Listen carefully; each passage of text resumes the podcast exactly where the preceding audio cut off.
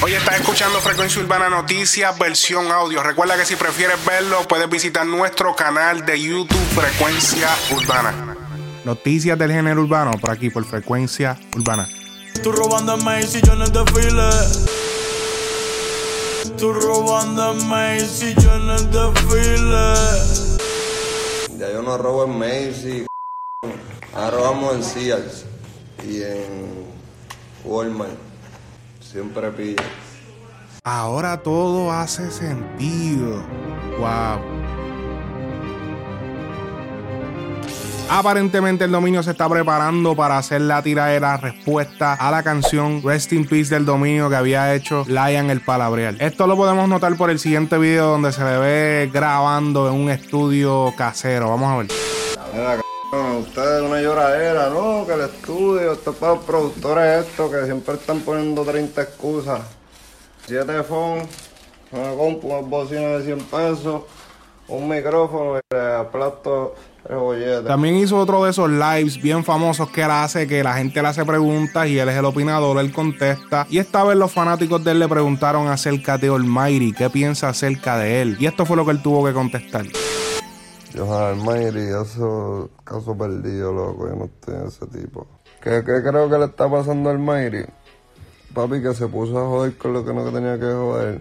Y pues todas esas cosas se le viran a la gente cuando te pones a joder con esas cosas y le prometes cosas, pues eso se te vira, papi. Y el único que lo saca de ahí es Dios, porque como son cosas espirituales, pues Dios es lo único que lo ayuda y yo lo entiendo por razón de la iglesia, por razón. Pero es algo fuerte porque eso recae y recae y recae. A ver, cosas espirituales, yo no jodo con eso mucho, yo solo respeto. Ya, yo no sé porque, papi, yo ando con Dios siempre. El diablo déjalo por allá, muchacho. También habló de vicios que ha tenido en el pasado y que hoy en día ya no los tiene. Vamos a ver. Hace como tres meses que dejé las pastillas. Llevaba como 14 años metiéndome perco. Ya pues le bajamos. Ahora no nos metemos perco. Pero me encantan. No se lo niego. Las mejores. Ese era mi amigo Rodney.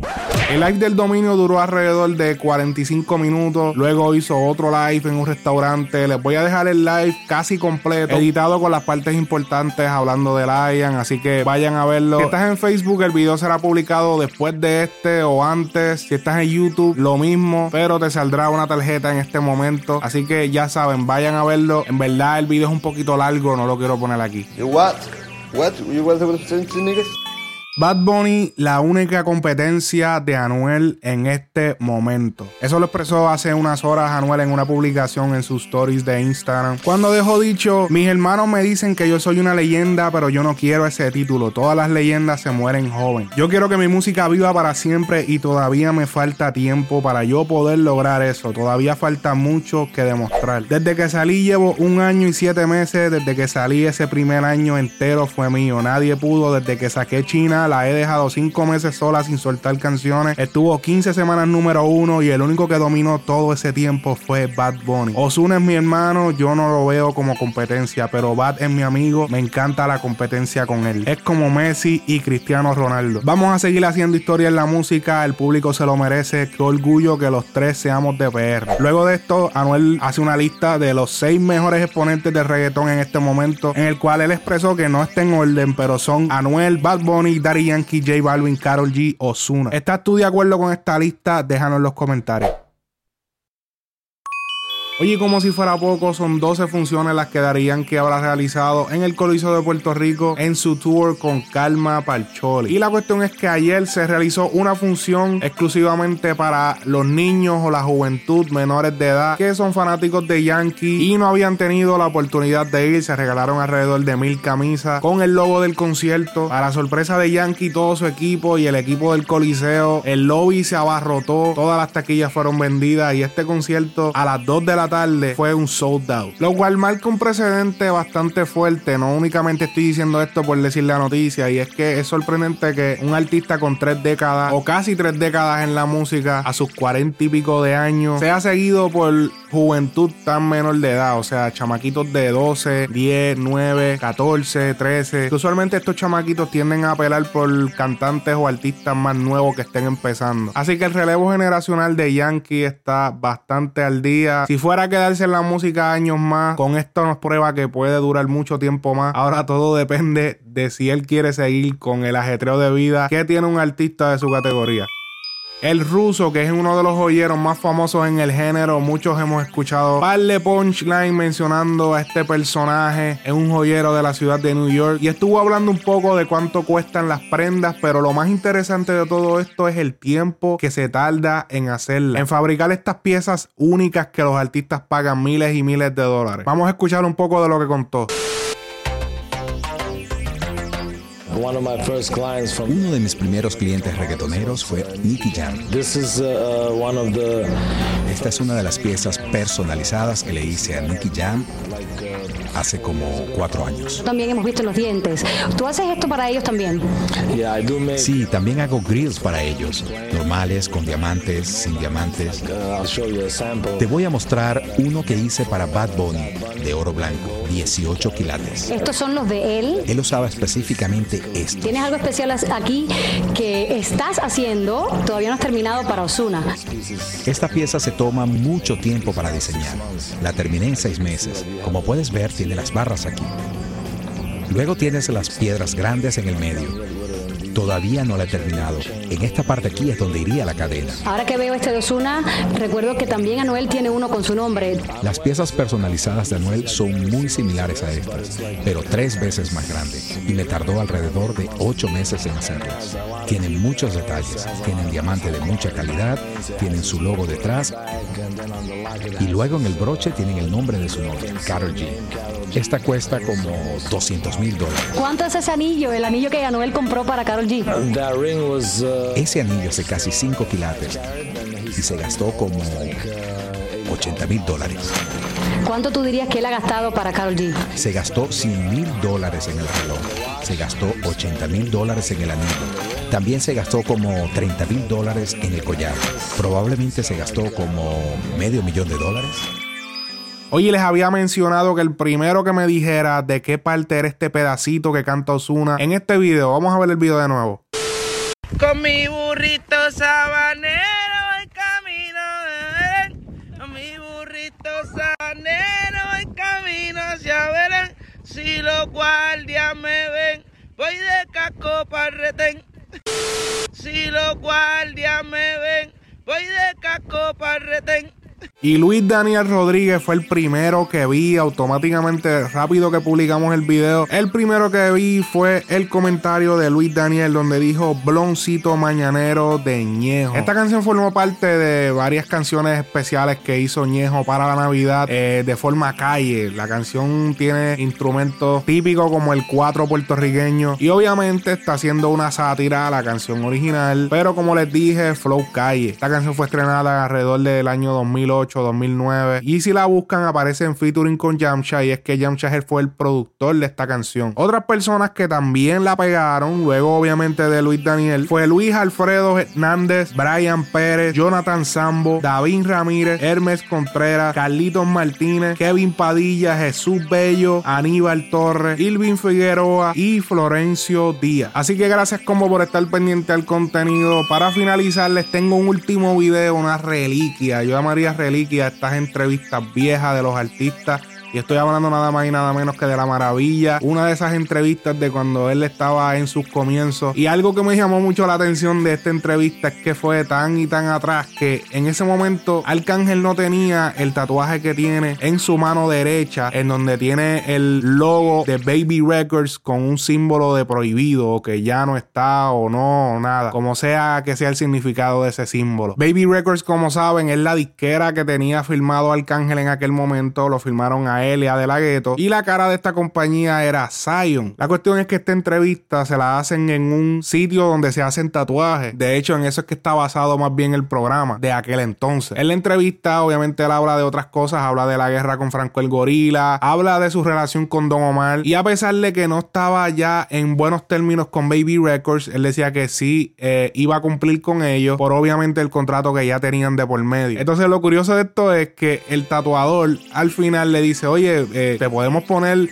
yo tenía una idea para ese tatuaje que tú tienes ahí, porque ya que te tatuaste ese logo de Baby Records, eh, tienes que tapártelo, hacer algo. Y le sugirió, le sugirió precisamente lo que Alca se hizo, lo cual en cámara dijo, oye, o sea, no, no me lo quiero hacer, o, sea, yo sigo firme con esa gente. Y fue como que bien curioso ver que en ese momento dijo que no, pero terminó haciéndolo de todas maneras tiempo después. Nada, quería que eh, vieran este momento. Eh, lo que les conté pasa al final, pero aquí va la entrevista Pero primero, si estás buscando restaurar tu crédito, comunícate con Sharol García al número 407-520-6151 para que restaures tu crédito. Los servicios son para personas en los Estados Unidos y Puerto Rico. Ahora sí vamos con la entrevista del 2007 de Arcángel.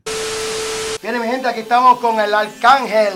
Arcángel llegó aquí a nuestros estudios. Estamos aquí, muchachos, celebrando porque todavía estamos celebrando lo que pasó en la perla. Arcángel, ¿cómo estuvo eso, cómo estuvo allí? Ver- ¿Verdad? Pues, azul. Como puedes ver ahí, la perla fue un vacilón súper grande. Estaba celebrando mi cumpleaños número Eso- 21.